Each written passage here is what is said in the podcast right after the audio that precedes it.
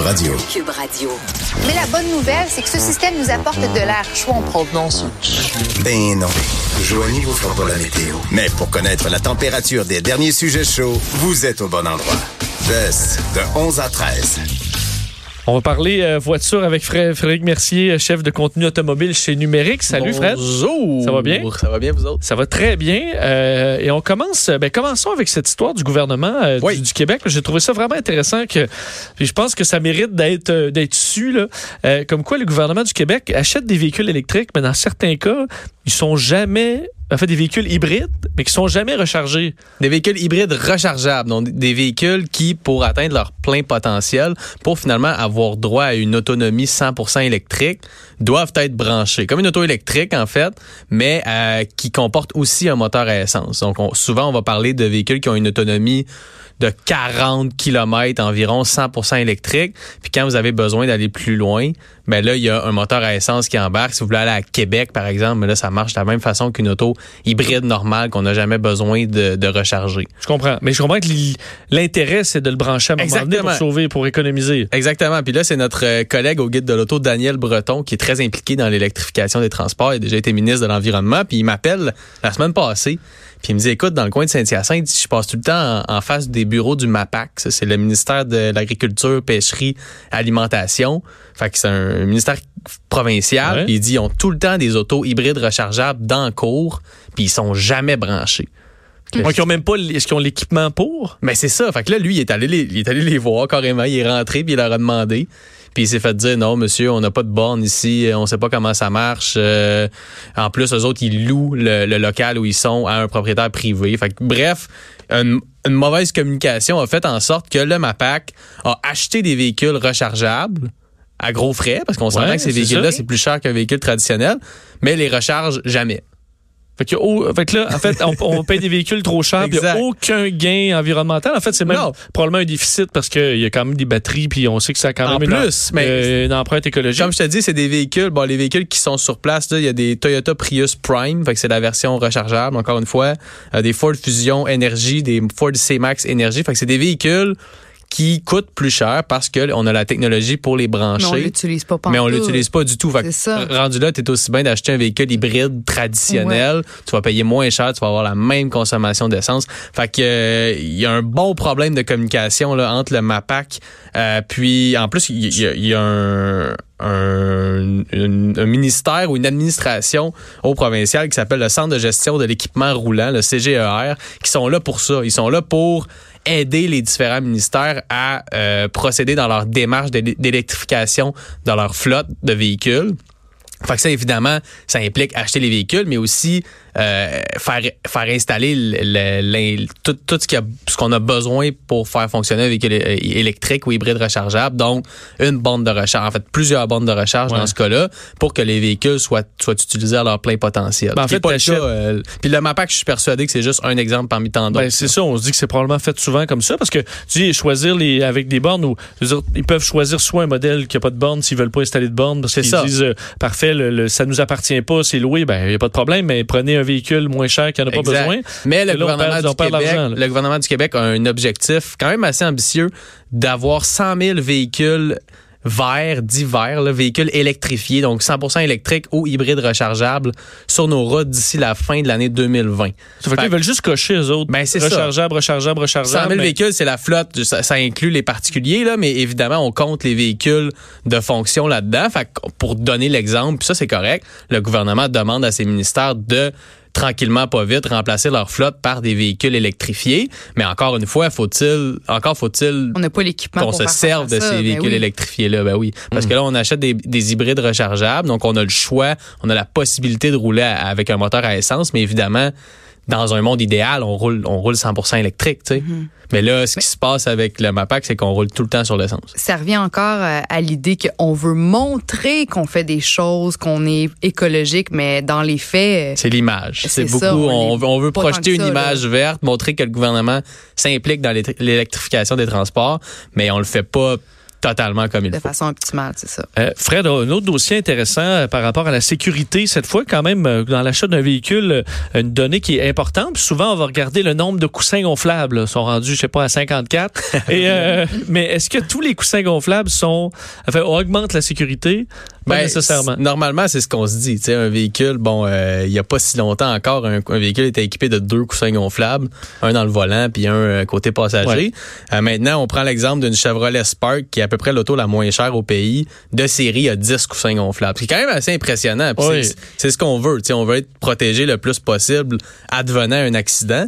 Mais il y a une étude de l'IIHS, c'est un, un organisme à but non lucratif américain que j'ai déjà eu la chance de visiter d'ailleurs, qui est fascinant. C'est là qu'on écrase Euh, les voitures? ou, Oui, hein, exactement. Ben, on, on en fait, on en fait chez Transport Canada. Ouais. L'équivalent de Transport Canada aux États-Unis, c'est la NHTSA. Mais l'IIHS, c'est vraiment c'est le Insurance Institute for Highway Safety. C'est vraiment un organisme qui a pas rapport avec le gouvernement, qui est indépendant, euh, qui fait ses tests de lui-même, euh, qui paie ses véhicules, euh, puis qui est, qui est, qui est vraiment là, pour- puis qui a fait bouger beaucoup de choses dans les dernières décennies. Puis là, il y a une étude qui vise des coussins gonflables au niveau des genoux parce qu'on a commencé à intégrer ces coussins gonflables-là, parce qu'en cas de collision frontale, souvent, la console du véhicule et le genou du, du conducteur puis du passager avant vont entrer en contact. Donc, ça se trouve comme en dessous du volant. Exactement, avoir en dessous du volant. gonflable. là. exact. Puis l'idée est vraiment pas mauvaise, euh, mais l'IHS, après avoir exami- examiné les données de plus de 400 tests de collision frontale, euh, en est venu à la conclusion que euh, les coussins aux genoux ont, ont un impact assez négligeable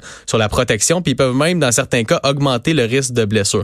Fait qu'on on va probablement repenser certaines choses chez les constructeurs euh, automobiles après ça. C'est pas la première fois que l'IHS remet en question certaines décisions des constructeurs automobiles. Ils sont là pour ça, mais je pense que ça, ça amène quand même des, des bonnes questions sur l'utilisation de ces coussins-là. Moi, je connais rien aux voitures, là, mais je savais même pas qu'il y avait des, des modèles avec plus, de coussins. Oui, oui, oui. je pensais vraiment qu'on était encore, il y a deux, deux, deux coussins gonflables. Non, non, non, écoute. des rideaux maintenant. Les euh, rideaux, des Ah! coussins latéraux, c'est maintenant Ah, chose ouais, assez commune, en fait je- très je commune. l'apprends, là. OK. Euh, puis écoute, il y a tellement, mais tellement d'efforts qui sont mis pour la protection des, des automobilistes. Ça, on le voit pas, mais les constructeurs font des, des tests de collision. Euh, Il y a des organismes aussi qui sont qui se chargent de faire des tests pour s'assurer que les normes, parce qu'évidemment, il y a des normes, mais qui soient respectées. L'année passée, j'ai eu la chance, je suis allé, je sais pas si vous savez, à Blainville, il y a un, un endroit où on fait des tests de collision chez Transport Canada. Euh, puis j'ai eu la chance de m'entretenir avec une dame qui s'appelle Suzanne Tilco, qui, de ce que j'ai compris, est vraiment une, une sommité mondiale en la matière, en matière de sécurité automobile, en matière aussi de mannequins, les, les, les fameux mannequins de Qui collision. les humains, c'est ça? Exact. Puis j'ai eu, on, a- on a vraiment eu une discussion super intéressante là-dessus sur comment les mannequins sont faits. Tu sais, on pense que c'est juste un, un dummy, mais ça, chaque mannequin vaut des dizaines de milliers de dollars. Il y a des capteurs là-dedans. Tout est tellement On veut reproduire le plus fid- fidèlement possible une vraie totalement. réaction humaine là, au moment de la ce qu'elle m'a dit, c'est que l'humain est un, est un être tellement complexe, on a tellement d'articulations, tellement de façons de bouger que Mm. c'est impossible avec un mannequin de tout recréer ça, mais on essaie de le faire Mm. euh, de la façon la plus, euh, la plus proche possible. Euh, Mais puis- sais-tu si dans les accidents, il y a beaucoup de cas où ce sont les, les coussins qui ont, qui ont posé problème, qui ont blessé? Est-ce que tu as une petite idée si ça les représente coussins, vraiment? je me souviens quand c'est sorti, les coussins, là, on parle, euh, quand c'est devenu plus global, plus populaire, on était dans les années 90, il y a beaucoup de gens qui disaient que ça causait plus de morts que ça en, que ça en Oui, sauvait étouffe, vraiment. ça- Mais non, écoute, euh. ça a été reconnu depuis longtemps que c'est une bonne façon de prévenir les accidents. Il faut comprendre, il y a deux types de sécurité. Puis là, on s'en va vraiment vers autre chose dans l'industrie automobile, mais la sécurité, ce qu'on appelle passive, c'est la sécurité qui va se faire après un accident. Qu'est-ce qu'on peut faire pour protéger la personne? Il y a la ceinture de sécurité qui demeure le, euh, le, le- la chose la plus importante dans la sécurité. Il y a les coussins gonflables, il y a la façon que l'impact va être, euh, va être euh, pris par le véhicule. Tu sais, on dit souvent que les véhicules maintenant sont plus faibles. Euh, N'importe quelle petite, petite collision, le bumper va éclater en mille morceaux, mais il y a une raison pour ça. C'est pour Ouais. protéger les gens qui sont à l'intérieur. Puis il y a aussi la sécurité active. Puis là, on s'en va vraiment vers ça. C'est comment on fait